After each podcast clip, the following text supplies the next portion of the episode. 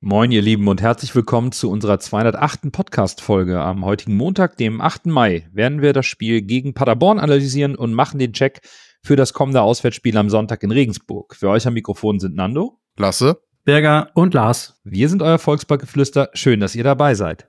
Moin, moin, Hamburg, meine Perle, ich mag dich so derbe gerne. Deine Menschen, dein Geklön, so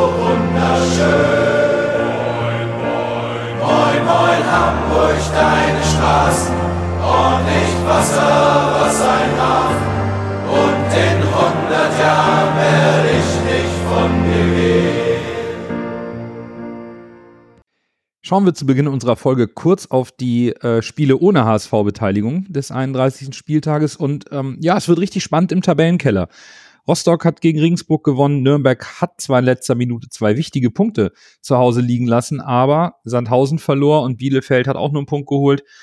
Der Vorsprung auf Platz 16 ist für Rostock und Nürnberg weiterhin vier Punkte und es ist nicht so unwahrscheinlich, dass alle drei Aufsteiger, Aufsteiger sogar die Klasse halten können. Ich habe diesen Spieltag tatsächlich nur das HSV-Spiel äh, so richtig live gesehen. Ein Spiel habe ich so ein bisschen nebenbei geguckt. Das war das St. Pauli-Spiel gegen Darmstadt, wo äh, Darmstadt eventuell Nerven gezeigt hat, könnte man ja fast sagen.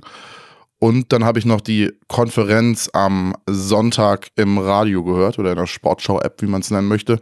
Und das war ja schon mal richtig unterhaltsam, besonders das 3 zu 3 von Nürnberg gegen Kaiserslautern, wo ich noch vor der letzten Aktion sagen wollte, der macht jetzt das 3-3. Hab's dann zu meinem Mitfahrer nicht gesagt im Auto. Und dann das Ding gefallen, habe ich gesagt, da hätte ich es doch laut aussprechen sollen. So für mich äh, war das Spiel Freitagabend eigentlich äh, reichlich an Fußball für mich am, am Wochenende.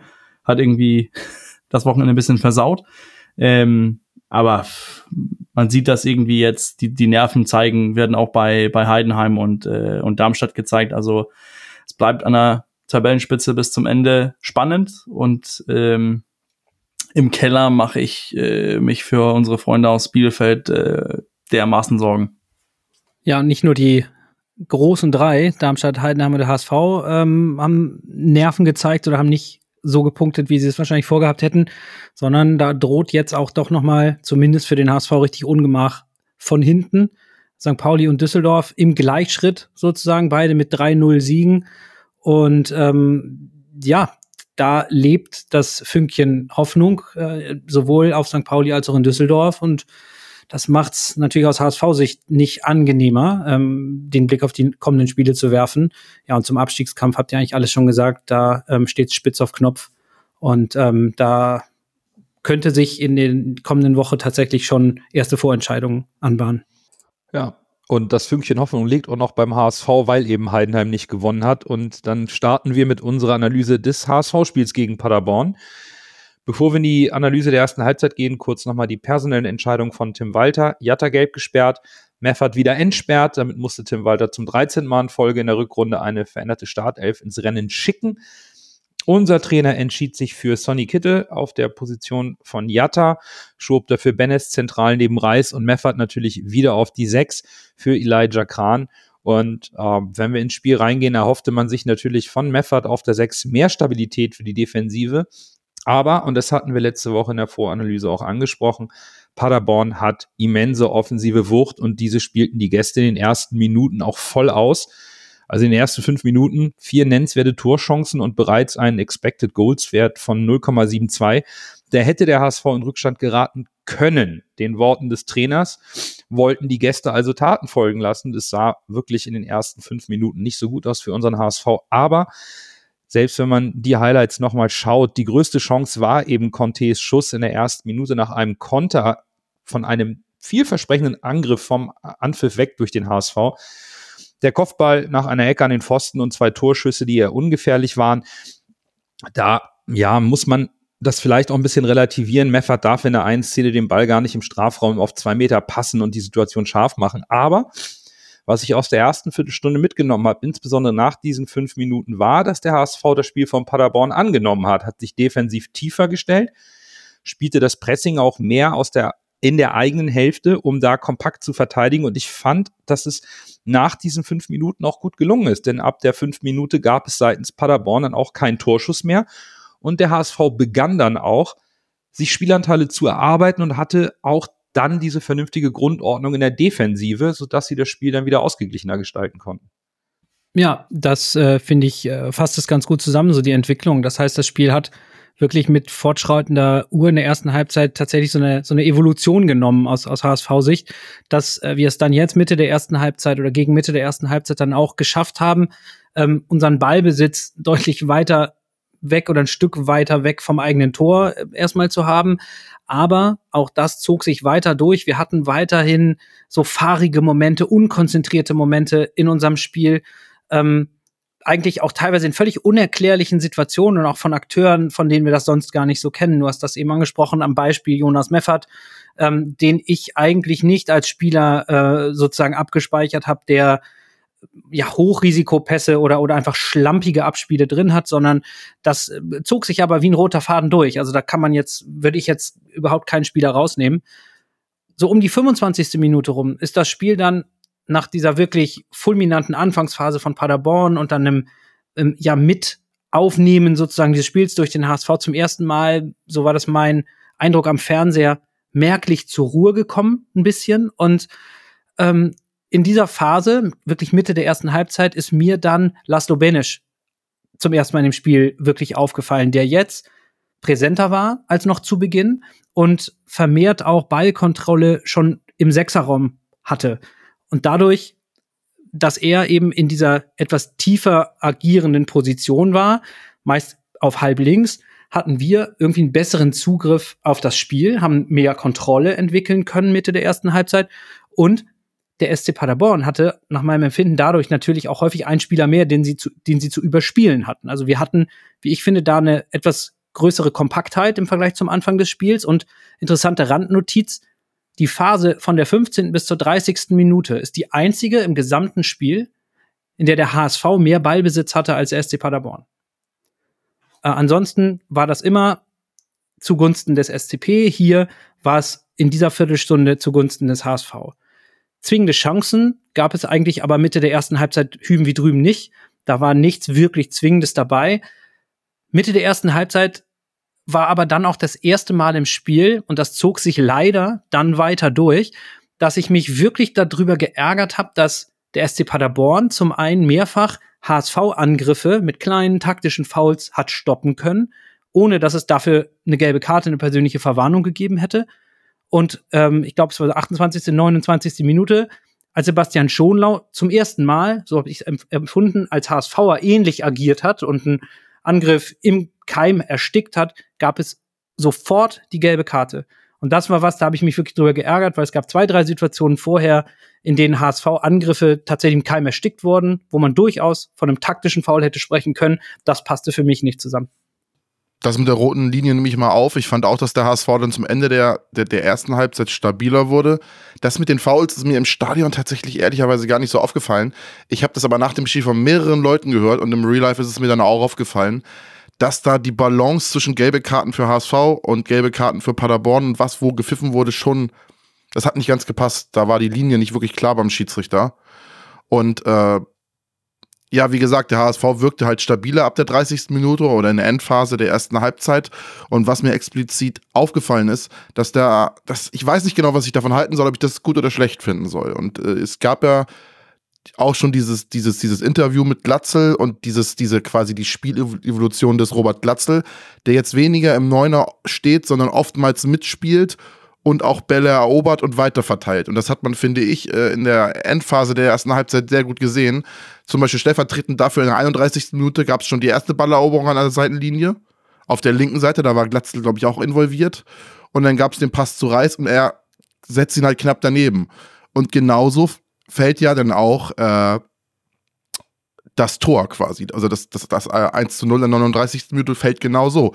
Da erobert Glatzel jetzt auf der linken Seite den Ball, spielt dann über Benes zu Dompe. Nee, Entschuldigung, auf der rechten Seite hat Glatze den Ball erobert, spielt dann über Benes zu Dompe, dann kommt die Flagge zurück und Glatze schiebt ihn ein. Das war stark gemacht von Glatze, tolle Übersicht.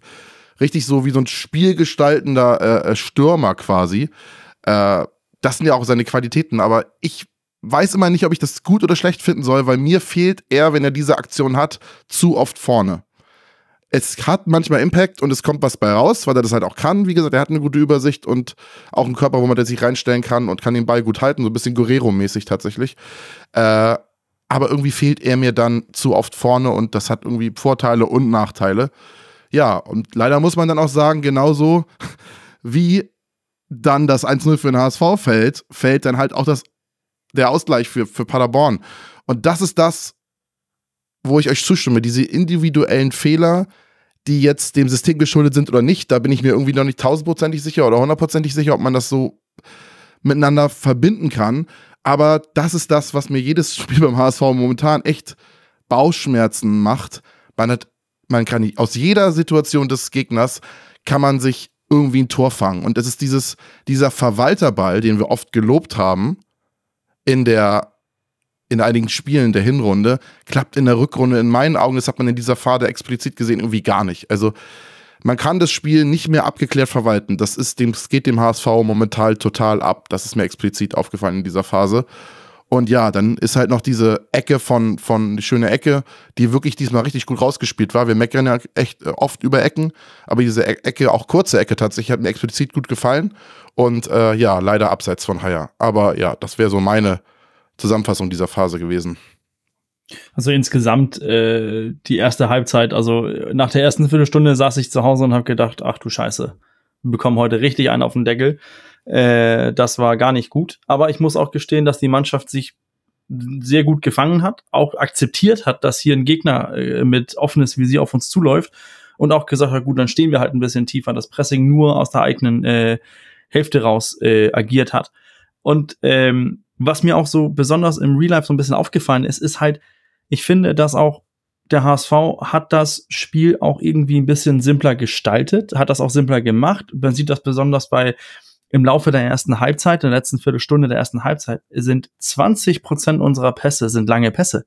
Da standen wir etwas tiefer, haben dann auch akzeptiert. Jetzt gehen wir mal, versuchen wir mal ein bisschen Umschaltspiel zu machen. Und ich finde, das hat eigentlich der Mannschaft ziemlich gut getan, dass man auch akzeptiert hat, lass mal Paderborn kommen, lass mal Paderborn Platz geben für uns.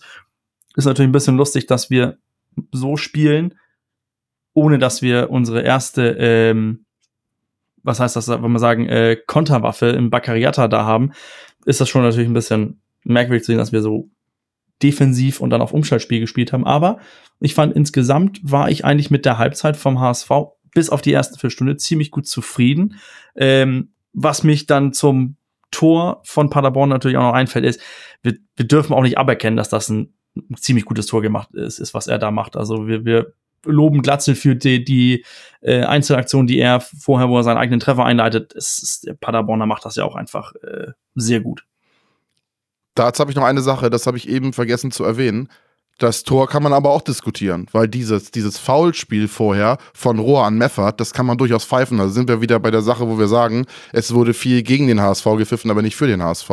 Und ich fand das auch in den Fernsehbildern durchaus diskutabel, ob man da nicht faul von Rohr an Meffert pfeifen kann und dann fällt das Tor nicht. Also, das war schon rausgespielt, aber es äh, war auch für mich diskutabel. Ja, sicherlich hat der Schiedsrichter nicht die beste Linie gehabt, aber insgesamt fand ich die erste Halbzeit äh, im Stadion schlechter als sie war, nachdem ich mir das nochmal angeschaut habe. Fand es deutlich ausgeglichener, als das Gefühl im Stadion war. Vielleicht auch bedingt durch diese, diese ersten fünf Minuten, dass man das Gefühl hatte, Paderborn ist komplett übermächtig. Das waren sie halt, halt nicht. Mir hat das, was du angesprochen hast, Lasse, mit Glatzel eigentlich ganz gut gefallen, weil durch das Fehlen von Baccariata und der anderen Spielweise von Sonny Kittel auf der rechten Seite, der eben nicht der klassische Linienläufer ist, wie es ein Baccariata ist, hat Glatzel sehr gut diese Position mit ausgefüllt, um Kittel die Möglichkeit zu geben, dann dafür in den ähm, Strafraum zu ziehen, mehr ins Zentrum zu gehen. Da hat mir die Variabilität sehr gut gefallen, unabhängig davon, dass Glatzel sein Tor selbst hervorragend herausgespielt hat, fand ich es gut, dass der HSV in der Abstimmung auch im Mittelfeld eben mit Robert Glatzel versucht hat, spielerische Lösungen zu finden, um das fehlende Tempo von Bakriata auf der einen Seite auszugleichen. Und insgesamt war ich in Summe zufrieden von einem Spiel, was, wo ich Mannschaften auf Augenhöhe gesehen habe, die wirklich gute Qualität haben und auch gezeigt haben. Ja, also in der, in der Gesamtbetrachtung, und da finde ich das ganz spannend, Nando, dass du nochmal noch mal sagst, wie deine Wahrnehmung im Stadion durchaus divergiert von der Nachbetrachtung dann ähm, nochmal beim Real Life schauen. Ich habe bei mir festgestellt, dass mir selbst am Fernseher beim Schauen, ähm, wie ich so eine so eine Stimmungskurve durchlaufen habe in der ersten Halbzeit. Mir ging es nach den ersten fünf bis zehn Minuten so wie Bürger, dass ich gedacht, meine Güte, das das, das, das, das wird ein Desaster. Das hat mich zurückerinnert. Ich glaube, das war in der vergangenen Saison, als wir im Pokal in Köln gespielt haben. Da waren die ersten Minuten Wahnsinn, wie viele Ballverluste wir hatten und Köln hat uns gefühlt hinten reingeschnürt und das fühlte sich schlimm an. Aber wir haben uns in dieses Spiel reingearbeitet. Es stand noch 0 zu 0 und dann nahm das Spiel seinen Lauf. Daran habe ich mich ein bisschen erinnert gefühlt und so sind wir dann ja auch besser ins Spiel gekommen, haben das 1 zu 0 gemacht und dann kurz vor der Pause den Ausgleich kassiert. Und dann habe ich mich dabei ertappt, wie ich mich über diesen Ausgleich losgelöst betrachte, natürlich extrem geärgert habe. Und mit Halbzeitpfiff dominierte der Ärger über den Ausgleich. Wenn ich mir das aber mit ein bisschen Abstand nochmal anschaue, muss ich sagen, das war ein Spiel mit unterschiedlichen Phasen und am Ende des Tages unterm Strich vermutlich ein verdientes Unentschieden zur Pause. Ich glaube, das kann man genauso stehen lassen und ja, es gab keine Wechsel zur Halbzeit. Es war ein ausgeglichenes Ergebnis, ein offenes, intensives Spiel in den ersten 45 Minuten. Und ich denke, man kann auch einfach in der Vorschau sagen, das war in den zweiten 45 Minuten genauso. Und die äh, gehen wir jetzt auch nochmal im Detail für euch durch. Ja, nach dem Ärgern über den Ausgleich in der Ende der ersten Halbzeit fand ich, der HSV kam richtig wach und gut aus der Kabine tatsächlich alleine wie Kittel da den Ball klaut, richtig geistesgegenwärtig und dann einschiebt, das war stark. Sowas will man halt von Sonny Kittel sehen und das passiert mir für ihn zu, zu selten. Da, da, da, wiederholt man sich jetzt wieder und sagt, wenn er das jetzt jedes dritte Spiel macht, dann spielt er definitiv nicht beim HSV. Aber das ist halt der, der Sonny Kittel, den man will. Ob das der daran liegt, dass sein Vertrag ausläuft und er sich vielleicht erhofft, doch nochmal zu verlängern, weiß man nicht. Ob das vielleicht auch ihm diese Leistung jetzt hervorkitzelt. Ich wünsche mir, dass sowas öfter von ihm kommt, dann würde ich ihn auch nicht ganz so kritisch sehen. Tatsächlich, wie ich es ja oft tue. Und das Einzige, was man dem HSV in dieser Phase vorwerfen kann, was mich wirklich auch gerade im Angesicht des, des, des Endergebnisses 2 zu 2 geärgert hat, dass der HSV es nicht schafft, in dieser Phase, wo Paderborn richtig am Schwimmen war, das sah, fand ich, im Stadion noch krasser aus als im Real Life vom Fernseher. Paderborn hat da richtig gezittert. Und das ist das Ding. In der 56. Minute gibt es wieder einen Konter. Richtig, also der HSV, man sagt ja immer, der HSV kontert im eigenen Stadion. Äh, das spielt halt, äh, oder, oder die, die Mannschaft kontert im eigenen Stadion. Ich weiß immer gar nicht, warum das so negativ konnektiert ist, tatsächlich. Aber da macht der HSV halt mal das, das Mittel, was sonst die Gegner gegen ihn einsetzen und spielt mal den langen Ball auf Kittel nach vorne. Und Kittel scheitert halt ganz knapp und schießt rechts gegen den Pfosten. Ne? Aber ja, der muss halt drin sein. Und, oder muss, da muss man eigentlich mehr draus machen. genauso, wo links Dompi reinspielt und Haya dann knapp vorbeirauscht. Das sind halt diese beiden Chancen. Da habe ich mich eklatant drüber geärgert, dass mir die, die in dieser Phase nicht den Sack zugemacht haben. Ja, zu der Haya-Chance, da habe ich den Fernseher angepöbelt, beziehungsweise Mo Haya, warum er sich gegen die Schraubstollen entschieden hat, weil das hätte gereicht. Ähm, naja, Spaß beiseite. Ich fand äh, tatsächlich, dass wir ordentlich in die zweite Halbzeit gestartet sind, genauso äh, wie Lasse das gerade gesagt hat. Und darauf reagierte Lukas Kwasniok dann, ähm, so um die 60. Minute, ab der 60. Minute mit, mit drei Wechseln in, in relativ naher zeitlicher Abfolge. Und es kamen halt Pieringer, Klefisch und Natsch in die Partie. Allerdings, wenn ich das richtig beobachtet habe, ohne an der taktischen Grundordnung was zu verändern. Was aber verändert wurde, war die Positionierung. Und jetzt ist nämlich infolge der, der Wechsel Muslia äh, quasi der vorderste Anläufer gewesen, die absolute Speerspitze Paderborns. Und infolge der Wechsel, ohne taktische um Umstellung bei Paderborn, ist es aber passiert, dass der HSV immer viel tiefer stand ähm, und das bis dahin in der zweiten Halbzeit viel stärker praktiziert, auch hohe Pressing nahezu gänzlich eingestellt hat Mitte der zweiten Halbzeit. Und der SCP wiederum viel höher uns angelaufen ist, viel höher äh, attackiert hat, insbesondere mit Muslia. Und uns richtig unter Druck gesetzt hat. Und fast folgerichtig sind dann daraus wieder zunehmend so ab der ja, 65. bis 70. Minute wieder Situationen entstanden, die zumindest brenzliger wirkten.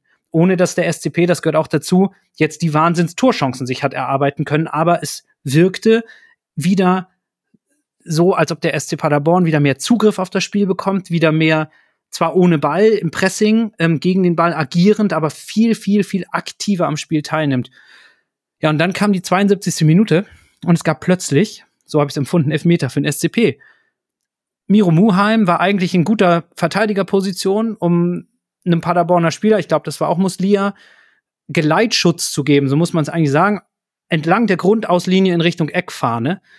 Und ähm, ja, ganz bestimmt, dass da würde ich mich festlegen, was unbeabsichtigt, aber das macht es nicht weniger unnötig und aus meinen Augen auch tatsächlich komplett dumm, ist Miro Muheim ihm da einfach von hinten auf den Hacken gelatscht. Und ich finde auch, und ich habe hier und da gelesen, dass der Paderborner Spieler da ja wirklich viel draus gemacht hat und mehr als nötig etc. pp.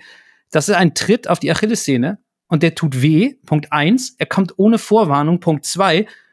Und ohne Wenn und Aber. Das ist ein Foulspiel. Und ähm, einzig und alleine einen Vorwurf mache ich in dieser Situation nur losgelöst für diese Situation Miro Muheim, weil es keinen Grund gibt, so nah am Verteidiger zu sein und ihn so dort ja körperlich überhaupt schon zu berühren, weil es eine Einladung ist. Und wenn man es dann so plump macht mit Miro Muheim, dann ist es nicht nur eine Einladung, dann ist es im Grunde zwingend Elfmeter, erst recht in Zeiten, in denen der VAR eben auf solche Sachen drauf guckt. Und ja, wie das Spiel sonst gelaufen wäre, ist meines Erachtens komplett müßig. Jetzt stand es 2 zu 2. Wir hatten die 73., 74. Minute und damit mit Nachspielzeit noch gut 20 Minuten auf der Uhr. Und jetzt war das Spiel im Grunde genommen zurück auf Anfang und es konnte nach meinem Empfinden alles passieren in diesen letzten 20 Minuten. Ähm, ja, da, da stimme ich dir absolut zu. Ich finde, dass man das wunderbar so erläutern kann. Jedoch hatte das 2 zu 2 aus, aus meiner Sicht zumindest einen, einen ähm, ganz besonderen Effekt, nämlich dass beide Mannschaften ein Stück weit sich zurückgezogen haben und versucht haben, jetzt eher ruhig und bedacht dem Gegner nicht die Möglichkeit zu geben, offen vors Tor zu kommen. Also als ob sie in diesen intensiv geführten 75, 80 Minuten so viele Körner gelassen haben, dass es jetzt mehr dieser, der Begriff wird auch viel benutzt, aber es war so ein bisschen so ein Abnutzungskampf. Ja, da wurde der Ballbesitz war fast ausgeglichen. Es gab kaum noch nennenswerte Offensivaktionen oder Torschüsse, sondern beide legten irgendwie beide Mannschaften den Fokus darauf, dem Gegner jetzt wenig anzubieten und ein bisschen zu hoffen, dass man doch den Lucky Punch irgendwie setzen kann, aber ohne es zu forcieren sondern beide Mannschaften haben sehr diszipliniert verteidigt, haben auch bewusst das ein oder andere taktische Foul begangen, um aussichtsreiche Angriffe direkt bei der Initialisierung zu unterbinden. Dadurch folgte auch eine gelbe Karte für Benes, der sich da die fünfte abholt. Also in Summe, beide Mannschaften haben sich am Ende nicht locken lassen, hatten sicherlich auch Respekt vor der offensiven Qualität des Gegners. Des, und die Zweikämpfe wurden gut angenommen, auch vom HSV. Man hat das Ergebnis gut verwalten können, Paderborn genauso. Und dann, ja, bleibt es und blieb es bei diesem ähm, 2 zu 2. Ja, so äh, insgesamt im Laufe der, der zweiten Halbzeit, also die erste Viertelstunde von uns, fand ich uns sehr gut. Wir sind sehr gut aus der Kabine gekommen. Ich fand, wir haben gut gespielt hatten äh, Paderborn da, wo wir sie haben wollten, sind dann in Führung gegangen, hatten die Möglichkeit nachzulegen. Äh, Haier mit den Schraubstollen dann wäre drin gewesen und ich glaube, dann hätten wir das Spiel auch gewonnen. Leider passiert irgendwas in der 60. Minute. Ich weiß nicht, ob das mit den Wechsel von, bei Paderborn ist. Auf jeden Fall bricht unser Pressing komplett weg. Wir überlassen Paderborn die ganze Initiative äh, und und und ja, die, die nehmen das an und können das auch umsetzen, äh, drücken uns hinten rein ein bisschen mehr, aber wir können über die letzten Wochen über Taktik sprechen, wir können über äh, Umstellung und das ein oder andere sprechen, aber was Miro Muheim in der äh, Situation macht, wo er den Elfmeter verschuldet, das, das verzieht man nicht mal in der Kreisklasse, glaube ich. Also das ist einfach so schwach. Ähm, ja, und dann gefühlt saß ich mit dem Gefühl 2-1, da kommt nicht richtig was von Paderborn, Verwalterball funktioniert. Wir, wir fahren den Sieg jetzt 2 zu 1 locker nach Hause. Äh, nicht locker nach Hause, aber wir, wir, wenn wir die Konzentration halten, halten, wird das schon gehen. Und nach dem 2-2 war irgendwie so das Gefühl, keiner von den beiden Mannschaften wollte mehr oder keiner von den beiden Mannschaften konnte mehr. Denn irgendwie wurde es weder gefährlich von Paderborn noch von uns. Und insgesamt sitze ich so mit dem Fazit zurück, dass aus meiner Sicht glaube ich, hätten wir drei Punkte eingefahren, hätten wir nicht diesen blöden Elfmeter verschuldet. Ja, dieser blöde Elfmeter, ne, der sorgt ein bisschen auch dafür, dass die Stimmungslage ein bisschen angespannt bleibt, weil man sich ärgert. Dennoch ähm, würde ich gerne als erstes mal über einen Punkt sprechen, der, der mir am Wochenende auch in der Betrachtung des Spiels sicherlich auch geschuldet aus der Emotion, weil man eben auf Sieg gehofft hat innerhalb der, der, der Fangemeinde. Der Tabellendritte hat gegen den Tabellenvierten unentschieden gespielt, Bürger. Und du hast letzte Woche aus dem Datenpool zitiert und gesagt, dass Paderborn aus Sicht der unterliegenden Parameter das beste Team der Saison ist. Da ist doch im Vakuum betrachtet ein leistungsgerechtes Unentschieden per se kein Weltuntergang, sondern irgendwo sportlich auch ein erwartbares Ergebnis, oder? Es ist ja nicht so, dass wir jetzt äh, Freitagabend unseren direkten Aufstieg gegen Paderborn zu Hause verspielt haben. Das war, wie du gesagt hast, der vierte gegen der dritte, eine ne Mannschaft in guter Form gegen eine angeschlagene Mannschaft, die zu Hause gespielt hat. Das Unentschieden geht ja auch nach Spiel und Chancen mehr oder weniger in Ordnung. Zuletzt hat man ja auch gemerkt, Paderborn hat irgendwie auf Zeit gespielt. Äh, so kam es plötzlich rüber. Aber wir haben da die nach unterliegenden Parametern bestperformende Mannschaft zu Hause zu Besuch gehabt und da ein 2-2 gespielt, wo, Lasse hat das vorhin angesprochen, man hatte phasenweise das Gefühl, wir können das noch drehen, wir können noch in Führung gehen. Natürlich hätten wir auch in der Anfangsphase hinten liegen sollen, aber irgendwie im Endeffekt nach dem Spiel glaube ich, dass sowohl Kwasniok und auch Tim Walter, wenn die sitzen und sich das Spiel nochmal angucken, werden die sagen, ja, unentschieden geht okay. Ich gebe euch da recht, ein Unentschieden in Paderborn ist kein Ergebnis, für, für das man sich schämen muss. Was mich halt so, so pessimistisch in die Zukunft blicken lässt nach diesem Spiel, ist die Defensivleistung des HSV. Erste Viertelstunde, wenn du da gegen einen Gegner spielst, wenn du da gegen Bundesligisten spielst im Pokal mit so einer Abwehrleistung, liegst du 0 zu 3 zurück, 0 zu 2 zurück nach 10, 5 Minuten das war reines Glück, dass Paderborn seine Chancen da nicht macht. Ja, ich gebe euch recht, einige Chancen wurden etwas, etwas überhöht betrachtet. Diese beiden Bälle, die da zentral auf den Torwart gehen, die hätte ich jetzt auch nicht als so gefährlich eingeschätzt. Aber insgesamt die Abwehrleistung ist halt schlecht. Das muss man leider so sagen, wie es ist. Und wenn dann mal die Abwehrleistung in der zweiten Halbzeit etwas besser ist, dann kommen halt diese individuellen Fehler dazu. Und das ist dann so ein Muheim, der da wirklich, da bin ich bei Bürger, das ist Kreisklasse. Das, du kannst doch nicht einem Gegner, der aus dem Strafraum rausläuft, von hinten in die Hacken treten. Also, und ich weiß, dass man sich beim HSV auch immer gern auf Einzelspieler einschießt. Momentan ist es Muheim, aber ich finde diese Kritik tatsächlich, ich muss es jetzt leider so sagen, berechtigt an Muheim. Muheim spielt seit sehr vielen Spielen wirklich jedes Spiel nicht gut und steht trotzdem immer wieder in der Startelf. Ich weiß, Katterbach fällt aus, ist verletzt, aber wir reden oft in den vorigen Folgen darüber, dass der HSV-Kader so groß ist und Tim Walter theoretisch jedem eine Chance gibt. Wir haben einen Mike, äh, Mike, Mike, Mike Brossis, wir haben einen Oge Chike Heil in der Mannschaft, wir haben einen Bent Andresen, glaube ich, noch in der Mannschaft. Wir haben also irgendwie Ressourcen, das doch irgendwie auffangen zu können, weil ich finde, so wie momentan Muheim spielt, er darf nicht mehr in der Stadtformation stehen. Egal, welchen Spieler du da für ihn hinstellst, er darf nicht mehr auf Linksverteidiger spielen, weil du dir, du stellst ihn auch in den Fokus. Er, er ist so unter Druck jetzt, weil alle auf ihn einschießen, ich ja in diesem Moment ja auch. Aber es wird nicht besser. Er ist, der ist komplett von der Rolle und spielt trotzdem jedes Spiel 90 Minuten. Das ist, das kann nicht gut gehen. Und da muss jemand anders spielen in meinen Augen. Und das steckt ja auch die ganze Abwehr an, diese Leistung. Wenn du dann mal wenn du dann mal stabil stehst, kommt halt so plötzlich so ein Fehler von Muheim. Und das ist, da muss Tim weiter in meinen Augen einen anderen Spieler für einsetzen jetzt. Wer das ist und wie er das löst, das muss er wissen. Er ist der Fußballfachexperte. Das kann ich ihm nicht sagen, aber Muheim darf in meinen Augen momentan nicht mehr spielen. Ähm, nun sind wir ja nicht Trainer und auch nicht entscheidungsbefugt, äh, über sowas am Ende des Tages zu entscheiden, wenn es darum geht, den Spielbericht einzuloggen. Ähm, nur mal als Beispiel, also lasse ich teile das in der in der in der Härte der Kritik nicht. Situativ die Kritik äh, an der Szene vom Elfmeter, vielleicht dümmste Aktion eines aus dem Spiel heraus eines HSV-Spielers in dieser Saison, gehe ich komplett mit. Aber jetzt zu sagen, ein Spieler darf nicht mehr in der Startelf stehen, äh, das äh, gefällt mir nicht. Und äh, wenn man einfach mal äh, zurückblickt, 2014 reist, war 2000, ja genau, 2014 reist die deutsche Nationalmannschaft mit, mit Brasilien und wird am Ende des Tages Weltmeister mit Benedikt Hövedes als Außenverteidiger.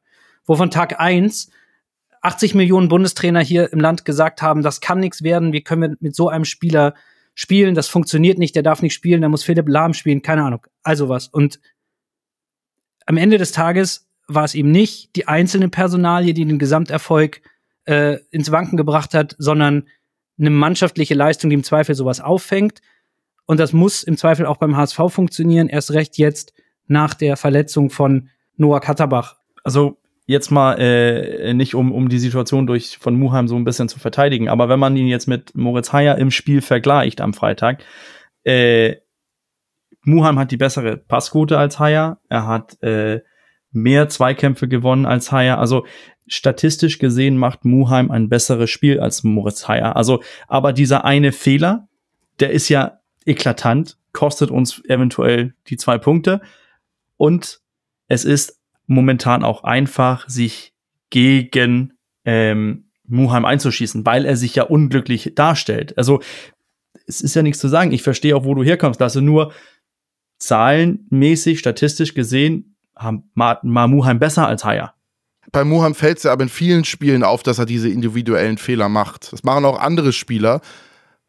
Aber es bringt ja nichts, wenn du statistisch jedes Spiel besser bist als dein Porno auf der rechten Seite, aber jedes Spiel quasi den entscheidenden individuellen Fehler machst oder mitentscheidende individuelle Fehler. Das weiß nicht, da gehe ich nicht mit. Ich versuche mal, ich versuch mal den Blick ein bisschen zurück auf das Gesamtspiel zu lenken. Und da steht jetzt am Ende halt ein 2 zu 2. Und Nando, du hattest gefragt, ob das jetzt ein leistungsgerechtes Unentschieden oder ich glaube, du hast gefragt, ein bisschen provokativ, klar, ein Weltuntergang sei. Und ja, genau. ein Weltuntergang ist das Remis aus meiner Sicht für den HSV nicht.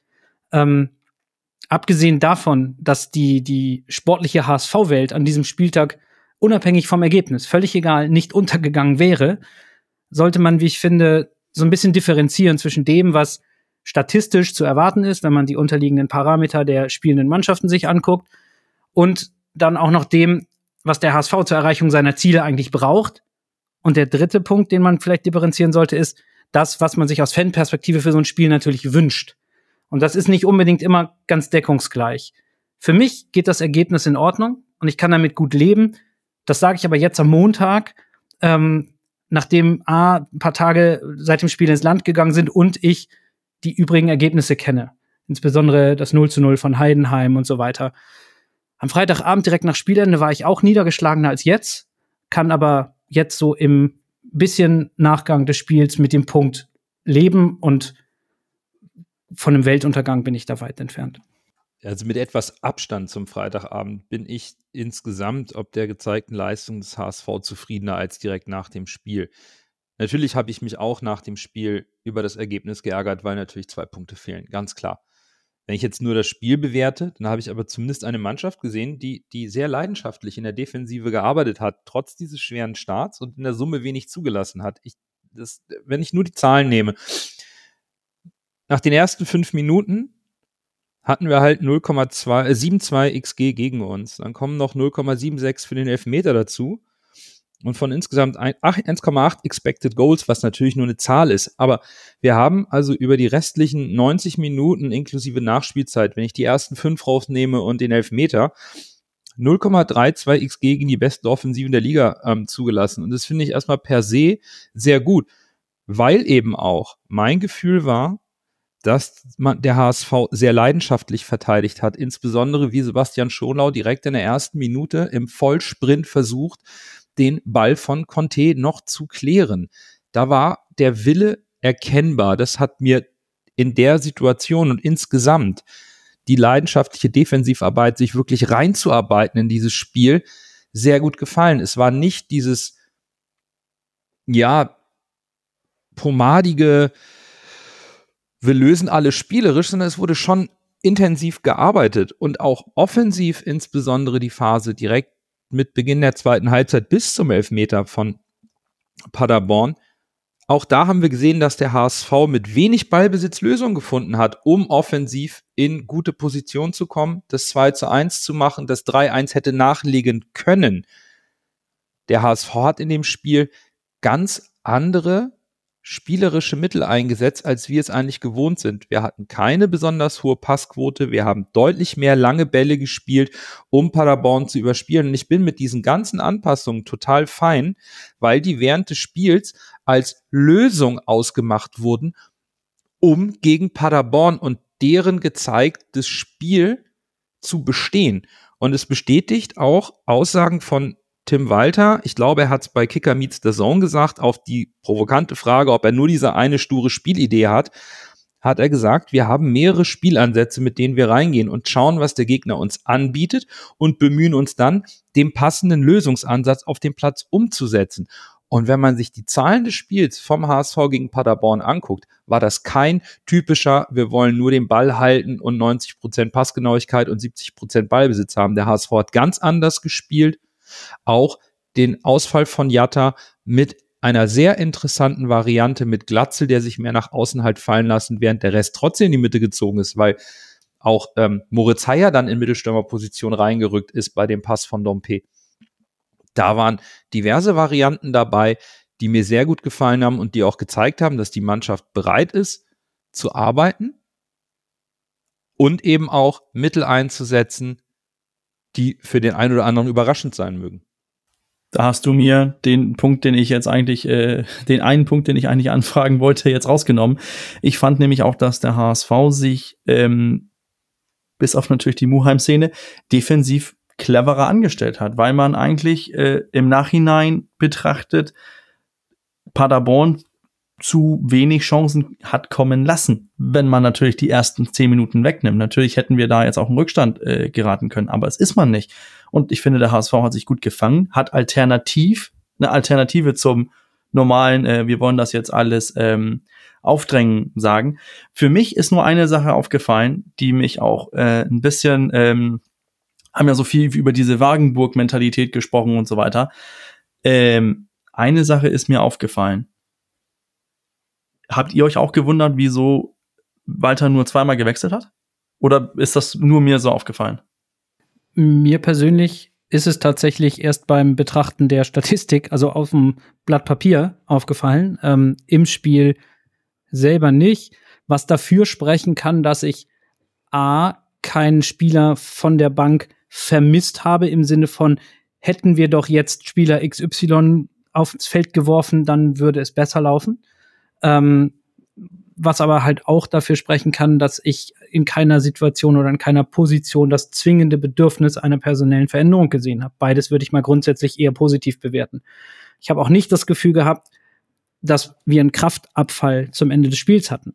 Ähm, da haben wir auch gesagt, das war dann mehr so ein Stellungskrieg äh, gegen Ende des Spiels. Ähm, zwei Mannschaften, die nicht aufs Äußerste auf einen Siegtreffer spielen, ähm, aus welchen Beweggründen auch immer. Das hat mich tatsächlich beim SC Paderborn per persönlich ein bisschen mehr überrascht als beim HSV. Ähm, aber e egal. Was die defensive Stabilität und das wirklich Zulassen von wenig Zwingendem betrifft. Ich habe ja vorhin eingangs über die Phase äh, nach den Wechseln beim SC Paderborn gesprochen.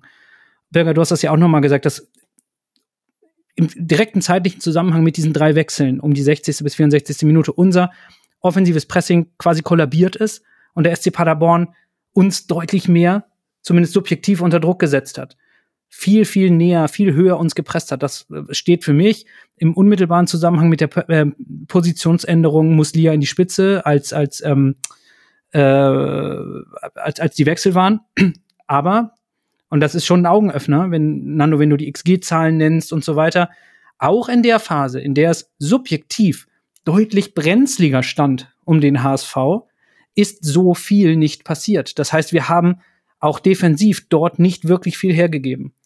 Und ja, stimme ich euch zu, unser grundsätzlich defensives Verhalten gegen den Ball war gegen eine starke Offensive in unserer Liga sehr, sehr passabel. Und die Gegentore, ja, Aussetzer von Murheim. Ansonsten bleibt halt das erste, das eine Gegentor, was toll herausgespielt ist. Mm, da sind wir wieder bei dem Punkt, individuelle Fehler kosten uns im Zweifel Punkte und nach meinem Empfinden mehr Punkte als irgendwelche Systemdiskussionen. Ja, äh, also mir ist nicht aufgefallen, dass wir nicht so viel gewechselt haben, aber wir wussten um die personelle Lage, die ist momentan halt eben angespannter als sonst. Aber ich habe, und da stimme ich Lars zu, auch jetzt nicht einen Wechsel vermisst. Ich verstehe auch, dass die Kritik an Muheim laut ist, weil er immer mal einen Fehler im Spiel hat und den Elfmeter so zu verursachen, ist natürlich ein, ein unglaublicher Anfängerfehler. Nur, er hat halt aktuell keine Konkurrenz. Also, ähm, ich habe mir jetzt zwei Spiele von unserer U21 angeschaut. Ich glaube, Bent Andresen ist aktuell nicht mal im Kader der U21, wenn ich das richtig erinnere. Und er hat schon, glaube ich, Kisilowski mal auf der Bank gehabt als, als potenziellen Ergänzungsspieler. Aber durch den Verlust von Noah Katterbach ist das natürlich aktuell schwierig. Über Michael Broncis hat sich Tim Walter, glaube ich, heute in der Presse geäußert, dass er in den letzten vier Wochen nicht konstant gut trainiert hat, hm, dass er das noch lernen muss. Und ja, Moritz Heyer ist auf der rechten Seite vielleicht auch, hat auch immer mal einen Wackler drin, den auf links zu schieben, um vielleicht mit einem uneingespielten Spieler in der jetzigen Phase rechts zu arbeiten. Alles möglich, aber natürlich eine, eine sehr schwierige Situation. Und ja, die, die, ähm, meine subjektive Wahrnehmung von Murheims Leistung im Defensivverbund ist aktuell nicht gut. Das, das stimmt. Da, da gebe ich Lasse auch vollkommen recht. Aber da, da müssen wir jetzt, glaube ich, auch ein wenig durch. Und ich hoffe, dass die Mannschaft in sich stabil genug ist, um auch ähm, bei Spielern mit einer schlechten Phase, wo es gerade keine Alternative gibt, auch genug mentalen Support zu geben, dass er wieder in die Spur findet. Denn ja, aktuell ist, sind die individuellen Fehler in unserem Defensivverbund auf der Außenverteidigerposition oder auch im Zentrum äh, tatsächlich ein Problem, weil die Gegner gefühlt jeden Angriff von uns ausnutzen und wir selber es vorne nicht schaffen, die Möglichkeiten, die sich uns bieten, genauso eiskalt zu verwandeln.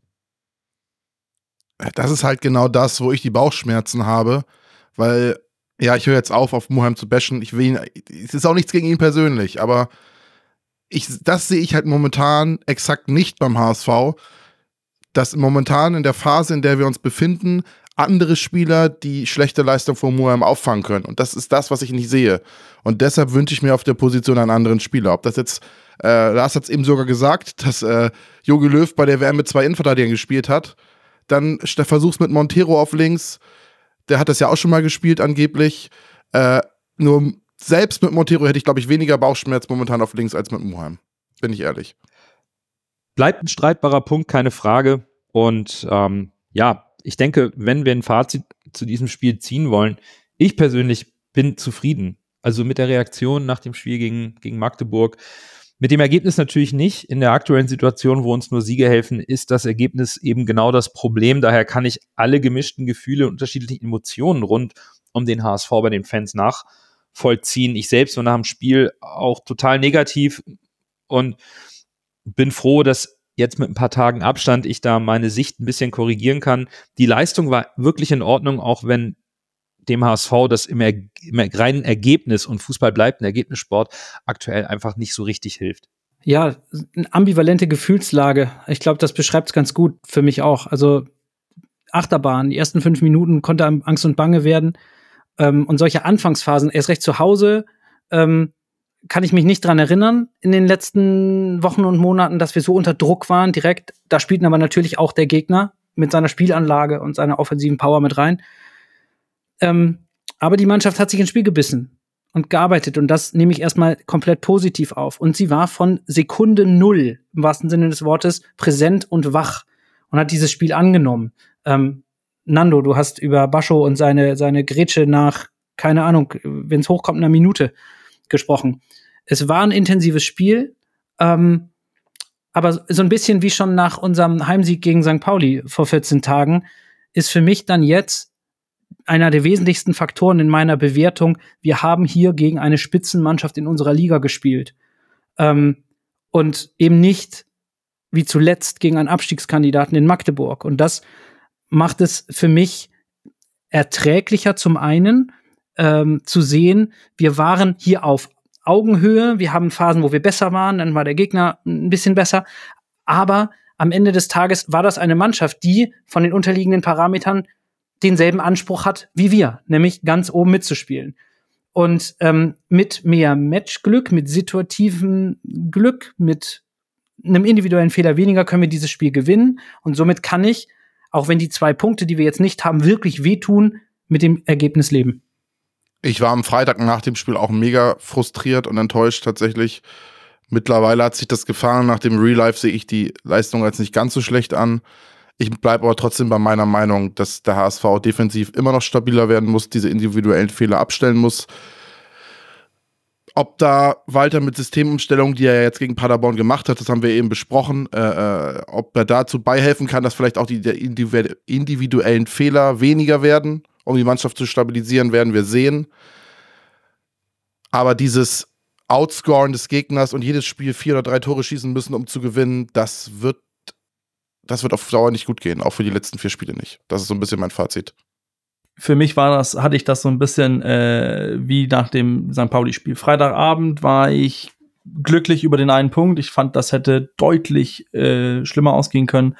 Und jetzt äh, so im Nachhinein auch auf Distanz relativiert sich das und, und ich hätte, man hätte auch mit drei Punkte davon kommen können, aber im Endeffekt bleibt es ein Unentschieden gegen den, den Tabellenvierten, äh, die auf unterliegenden Parametern beste performende Mannschaft. Also das Problem ist ja nicht das Paderborn-Spiel. Das Paderborn-Ergebnis ist es ja nicht das, was uns das Genick fast gebrochen hat. Das Problem ist halt äh, das Magdeburg-Spiel mehr oder weniger und dann natürlich, dass wir jetzt auch mit dem, was wir am Anfang gesagt haben, wir haben jetzt die Pistole vor der Brust. Es müssen aus meiner Sicht drei Siege her in den letzten drei Spielen. Ja, und dann wollen wir zum Abschluss noch gucken, welcher HSV aus unserer Sicht am besten performt hat und lösen den Man of the Match auf. Dann erst Groh, der den Ball übernimmt. Halblinke Position zu Mackert. Er sollte schießen. 25 Meter am ersten frei. Schuss auf das Tor. Tor! Tor! Ein herrlicher Treffer. Ein wunderbarer Treffer. Angeschnitten. Der Ball fliegt da unhaltbar rechts ins Eck. Wenn wir jetzt einen Ball hätten, würde ich es Ihnen nochmal zeigen. Kommen wir zur spannenden Frage zum Man of the Match des 31. Spieltages. Wie sehr musstet ihr suchen, um einen zu finden? Mein Man of the Match hat sich durch meinen Eindruck im Stadion ergeben und nicht durch das Real Life. Und tatsächlich gebe ich deshalb mein Man of the Match an Sonny Kittel, weil der mir echt gut gefallen hat, muss ich sagen. Er hat das Offensivspiel sehr belebt. Das ist der Sonny Kittel, den ich mir wünsche. Und äh, wenn er dauerhaft so spielt oder öfter mal so spielt, dann meckere, meckere ich auch nicht mehr so viel über ihn tatsächlich. Das verspreche ich hiermit. Ich hatte auch während des Spiels zwei Spieler zur Auswahl und Sonny Kittel war einer davon, der mit seinem Tor nun auch äh, zehn Scorerpunkte hat und sich nach seinem Tief wirklich toll gefangen hat und damit in jeder Saison für den HSV zweistellige Scorerwerte aufgelegt hat. Aber Sonny ist es bei mir nicht geworden, sondern eben meine zweite Option und das lag am Ende tatsächlich, als ich mir nochmal ein paar Highlights angeschaut habe. Ähm, Robert Glatzel ist mein Man of the Match. Der hat sein Tor in überragender Art und Weise selbst vorbereitet, zieht auf rechts außen ab der Mittellinie bis zu seinem Pass auf Benes für die Verlagerung fünf Paderborner Aufsicht und schafft so überhaupt Freiraum für Benes Dompe auf der linken Seite zur Flanke. Und mir hat super gefallen, wie Bobby vorne gearbeitet hat, sich aufgerieben hat und dass er vorne wieder ein Schlüsselfaktor in der Offensive war und auch sein Tor geschossen hat. Deswegen bin ich dann bei äh, Bobby Glatze.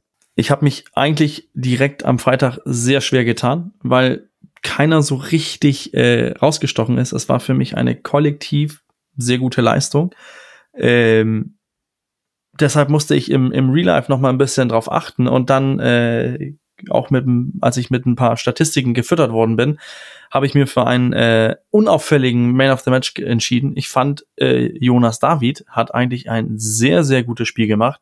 Unauffällig, abgeklärt und vielleicht deswegen hat er auch keine, nicht so viel äh, Lob bekommen, aber hat ein sehr gutes Spiel gemacht, muss man sagen. Deswegen für mich Jonas David mein Man of the Match, ähm, und da bin ich bei dir, Nando, ist auch Robert Glatzel. Ähm, das war mir direkt nach dem Spiel eigentlich klar, als ich mir so erste Notizen gemacht habe, so ein bisschen das nochmal habe sacken lassen. die Vorbereitung des, des äh, unseres ersten Tores hast du, hast du gerade genannt, war gigantisch. Da hat er im Grunde genommen äh, den Job von drei Spielern mindestens äh, in Personalunion äh, erledigt in der Situation, aber auch sonst, wie er dem Ball entgegengegangen ist, wie er situativ in die, in die Tiefe gegangen ist ähm, und somit wirklich einen sehr, sehr hybriden Stürmer gegeben hat, der ganz verschiedene Aufgaben und zwar nicht nach Lust und Laune, sondern mit ganz, ganz viel Cleverness auf dem Platz ähm, agiert hat, hat mir sehr, sehr gut gefallen. Und insbesondere, und das ist noch ein zweiter Faktor, in den letzten Wochen wurde immer mal irgendwie eine Aussage von, von, von Bobby Glatze, wahrscheinlich ein bisschen auch aus dem Kontext gerissen, die ihm als indirekte oder sogar direkte Kritik an dem Spielsystem von Tim Walter ausgelegt wurde. Wenn man ein paar O-Töne von Tim Walter sich auch aus den letzten Wochen anhört, ähm, von Pressekonferenzen, wenn er zu Bobby Glatzel und seiner nicht mehr ganz so hohen Torquote, wenn er dazu befragt wird, ähm, hat er immer wieder gesagt, dass Bobby einfach auch eine Evolution unterläuft und Bobby sich und sein Spiel nicht nur in Abstimmung mit dem Trainer, sondern auch eigenständig auf dem Platz weiterentwickelt. Und wenn das die nächste Evolutionsstufe im Spiel von Bobby Glatzel war, dann wird er noch, noch vielseitiger, noch besser. Und es hat mir irre gut gefallen für mich ganz klar der Man of the Match Bobby Glatzel. Irre gut gefallen hat die Leistung von Robert Glatzel auch unserer Hörerschaft, denn sie haben ihn mit einem Punkt Vorsprung zum Man of the Match gewählt. Ganz knapp vor Lasses Favorit Sonny Kittel. Der hat einen Punkt weniger. Und auf Platz drei komplettiert das Treppchen unser Kapitän Sebastian Schonlau. Herzlichen Glückwunsch also an Robert Glatzel, dem Man of the Match des 31. Spieltages für unseren HSV. Und am 32. Spieltag geht es auf nach Regensburg. Der SSV Jahn erwartet unseren HSV am Sonntag. Es ist Abstiegskampf gegen Aufstiegskampf. Lasse holt euch wie gewohnt einmal zur Kadersituation bei Regensburg ab. Viel verändert am Kader hat sich nicht. Es gibt keine Zugänge und Abgänge. Man könnte Sabret Singh als Neuzugang zu zählen. Der wurde ja vergessen zu registrieren, was ja auch den Sportdirektor seinen Job gekostet hat bei Regensburg damals. Der ist jetzt wieder zurück ist aber noch nicht so wirklich auf dem Scoreboard aufgetaucht, spielt auch oftmals nur eine Halbzeit jetzt. Ja, wenn man jetzt guckt, wer verletzt ist, ist niemand, oder alle Spieler sind gegen uns spielfit. Es gibt zwei Spieler, die äh, rote Karten auf dem Scoreboard hatten oder haben. Leon, Leon Guvara ist äh, rot gesperrt und wird ausfallen und Benedikt Salla ist gegen uns aber wieder verfügbar. Der war bis zum letzten Spiel rot gesperrt, der Rechtsverteidiger. Wenn man jetzt den Kader im Großen und Ganzen anguckt, das ist halt, die stehen halt schon da in meinen Augen, wo sie hingehören in der zweiten Liga. Das muss man leider so sagen. Also, wenn man sich die Kickernoten anguckt, sind das alles Spieler, die im Dreier-Mittelfeld sind, eher im Vierer, im unteren Dreierbereich bis zum Viererbereich. Und der notenstärkste Spieler ist der Torwart Jonas Urbig, 19-jähriger Nachwuchstorwart, scheint also ein talentierter junger Mann zu sein. Wer bei so einer Mannschaft so eine Note hat, muss definitiv was können. Fingerzeig für unser Spiel, weil Torhüter gegen uns kennen wir. Dann haben wir noch eine interessante Personalie, Joshua Mees, auch relativ bekannter Spieler, könnte man noch von Kiel kennen. Äh, hat in den letzten Spielen nur 26 Einsatzminuten bekommen. Auch so ein Spieler, der momentan gar nicht performt bei, bei Regensburg. Und andere Spieler, die ich nur interessant finde, ist Jan Elvedi, der Innenverteidiger. Äh, auch eigentlich ein guter Spieler, aber auch eine Kickernote von 3,4. Ansonsten auf den Offensivpositionen, ja, Andreas Albers mit sechs Toren, Prinz Osei Uwusu mit sechs Toren und äh, Kahn Kallis Sanka mit, auch mit fünf Toren. Ja, das wären so die Spieler, die für mich irgendwie auffällig sind. Aber es ist jetzt nichts, wo ich jetzt rein von den Statistiken ja sage, wow, das sind Spieler, vor denen man jetzt große Angst haben muss, ehrlicherweise. Ja, deutlich bekannter ist, glaube ich, äh, der Trainer, der da immer noch auf der Bank sitzt, nämlich Mersat Selim Begovic. Nach drei Jahren Klassenerhalt könnte es im vierten Jahr unter ihm jetzt doch zum Abstieg aus der zweiten Bundesliga kommen. In der Rückrunde klappt kaum etwas. Offensiv ist das erschreckend schwach. Wie lässt sich das erklären, Bürger? War es in der Hinrunde eine Überperformance basierend auf der Datenlage oder was ist da jetzt plötzlich los? Nur die reine fehlende Qualität? Ich denke, wenn man sich das so mit, mit Statistik und so weiter anguckt, ist es halt eine Mannschaft, bei denen es nicht läuft. Wenn man guckt, die haben äh, deren XG deutlich unterperformt, liegen da zehn Tore hinter, lassen eigentlich so mit, mittleren Tabellenplatz an, an Chancen gegen sich zu, auch äh, offensiv sind die schon dabei, sind da auch mit, mit, äh, mit in der Liga, wo es, wo es Spaß macht, wenn man so sagen, im Mittelfeld, aber es, es läuft einfach bei denen nicht. Und ich glaube, da sehen wir halt die Qualität von, von Albers und Owusu. Das sind Stürmer, wenn die im Lauf sind, dann treffen die alles, aber momentan funktioniert da nichts.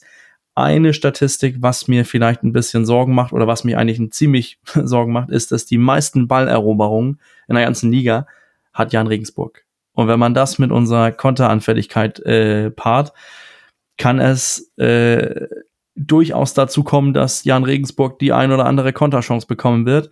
Und dann ist natürlich noch eine Sache, ähm, was dann auch interessant ist, dass die die viertmeisten Ballver Ballverluste haben. Heißt, wir können auch unser Umschaltspiel und die in einer, in einer in Unbalance fangen. Also ich sehe da Möglichkeiten sowohl für uns und gegen uns. Und eine Sache ist natürlich klar, beide Mannschaften müssen gewinnen. Und das Hinspiel haben wir gewonnen, Lars. Ich habe da noch sehr gemischte Gefühle, wenn ich an das Hinspiel zurückdenke. Also der frühe Rückstand, mutige Regensburger und keine defensive, stabile, also keine stabile Defensive des HSV. Wie ist dein, deine Erinnerung an das, an das Hinspiel? Ja, so wie du es beschreibst, könnte das auch ja. ziemlich gut auf eins der letzten Spiele zutreffen. Sicher, dass du da das Regensburg-Spiel dir rausgepickt hast. Nein. Ja, ja, doch, doch. Ähm, ja, die Rückschau das ist ja immer ein bisschen einfacher als live oder unmittelbar nach der Partie, was wir ja jetzt auch äh, gerade wieder gesehen haben äh, in, der, in der Rückschau auf unser letztes Spiel. Am Ende steht aber vollkommen verdient ein Heimsieg in den Büchern mit 3 zu 1.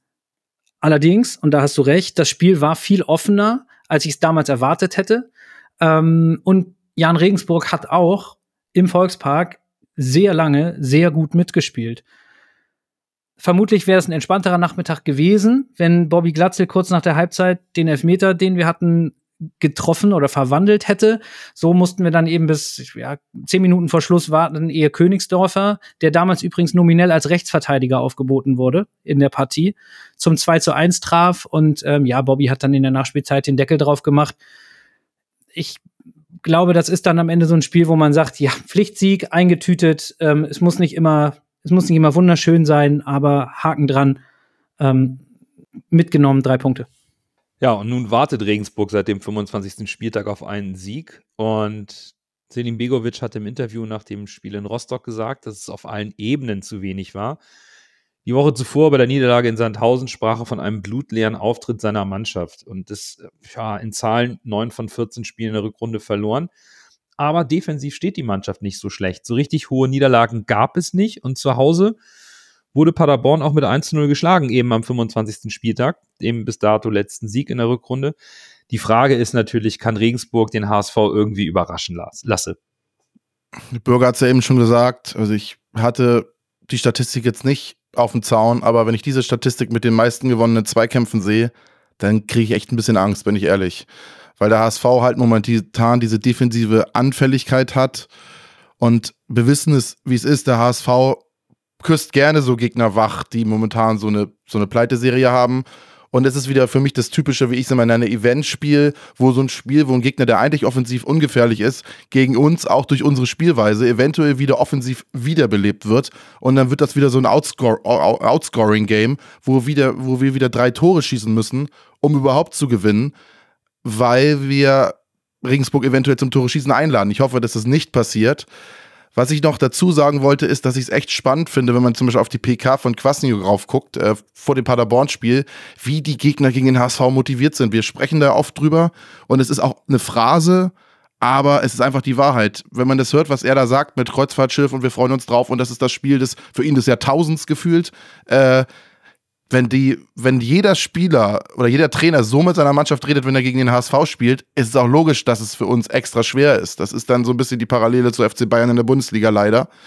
Äh, und ich hoffe, dass der HSV das Spiel ernst nimmt, in meinen Augen erstmal defensiv gut steht, um diese oder beziehungsweise besonders viel auf die Konterabsicherung achtet in diesem Spiel, weil diese Statistiken, die Bürger eben genannt hat, die machen mir schon ein bisschen Bauchschmerzen. Aber wenn wir aufsteigen wollen, müssen wir das Spiel gewinnen und wenn wir unsere offensive Stärke ausspielen, aber dabei die Defensive nicht komplett vernachlässigen, sollte das eigentlich was werden.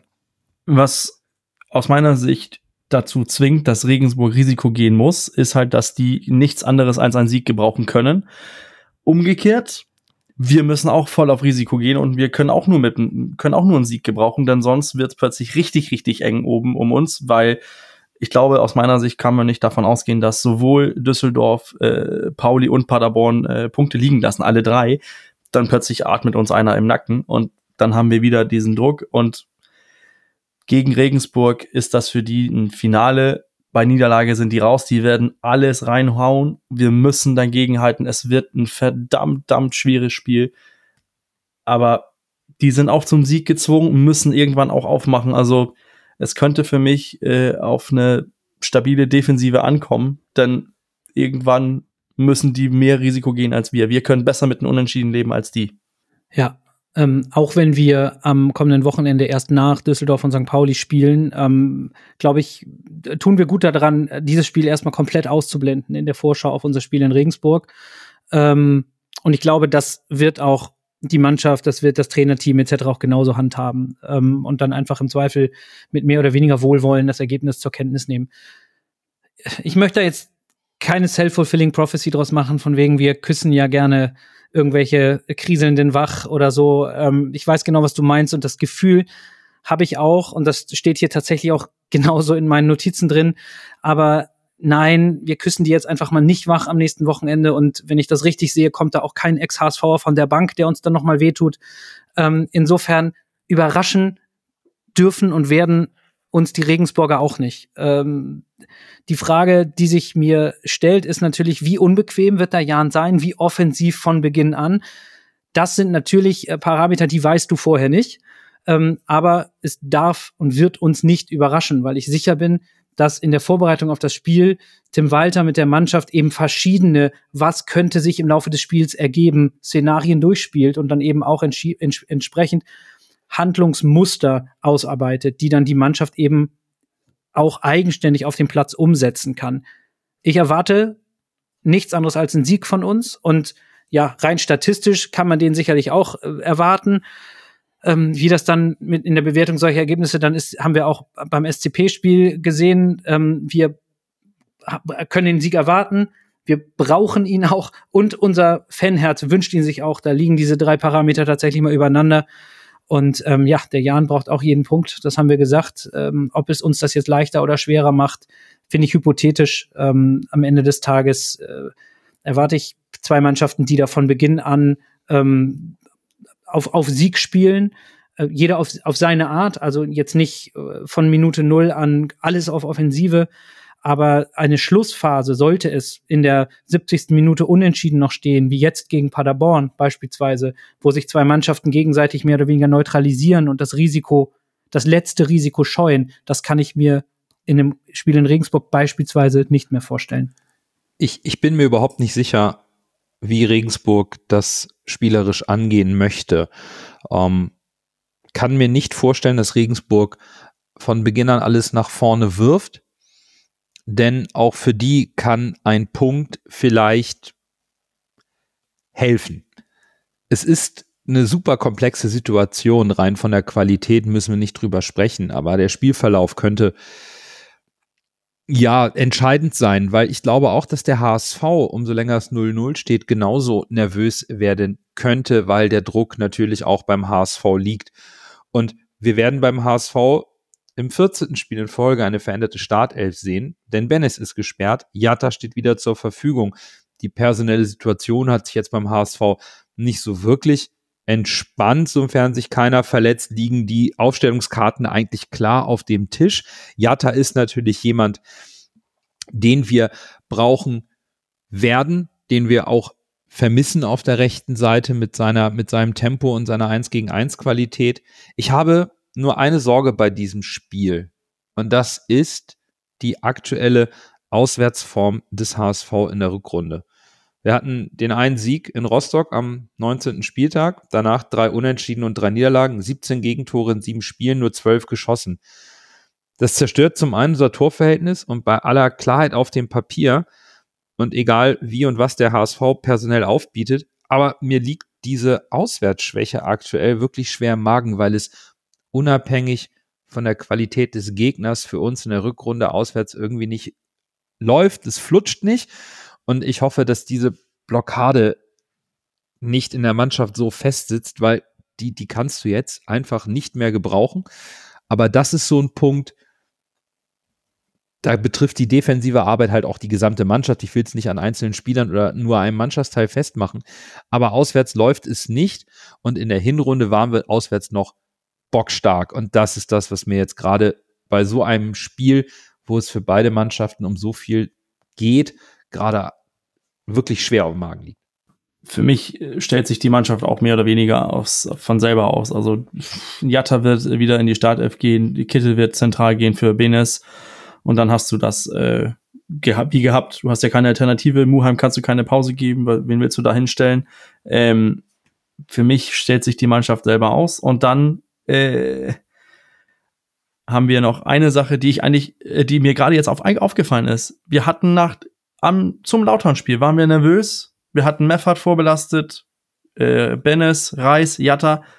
Und die haben sich das schön verteilt, dass mir nur immer ein, äh, einer gefehlt hat. Also, ja, ich bin gespannt auf das Spiel. Ich befürchte, es wird schwieriger, als wir erwarten, weil wir auch auswärts immens schwach waren in der, in der Rückrunde.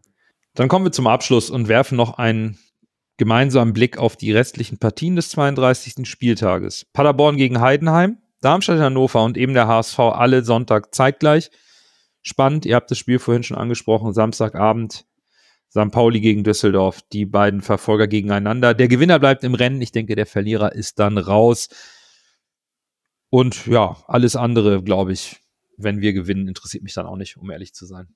Genau, also das geht mir grundsätzlich auch so. Im HSV First. Ähm, wir müssen gewinnen. Wir wollen gewinnen und mit einem Sieg im Rücken gucke ich mir dann auch deutlich lieber an, was die anderen gemacht haben und dann kann es einem fast egal sein, äh, wer wo gewonnen hat. Ähm, und am liebsten sollen St. Pauli und Düsseldorf unentschieden gegeneinander spielen. Ähm, Gerade das Spiel St. Pauli gegen Düsseldorf am Samstagabend, wo sicherlich alle HSVer ihren Blick ein bisschen drauf haben werden, hat mich im drüber nachdenken, ich habe das bei Twitter auch gestern schon mal rausgehauen, irgendwie zu einem eher positiv getriebenen Betrachtungswinkel gebracht. Und zwar, statt jetzt mal sich von dem Gedanken lenken und leiten zu lassen, oh Gott, ähm, wir müssen zugucken, wie einer unserer Konkurrenten auf einen Punkt rankommt und dann wackelt alles und der Worst Case wird eintreten und der HSV wird's verkacken, Verzeihung und Vierter werden habe ich mal versucht, mir, mir da von einem anderen Blickwinkel zu nähern und gesagt, ganz ehrlich, egal wie das Spiel am Millantor ausgeht, wenn das am Samstagabend abgepfiffen wird, ist der HSV immer noch Dritter, hat immer noch einen Punkt mehr und 50 Prozent mehr Spiele noch zu spielen in der Hinterhand. Gar keine schlechte Ausgangsposition, mag man meinen, mag man meinen.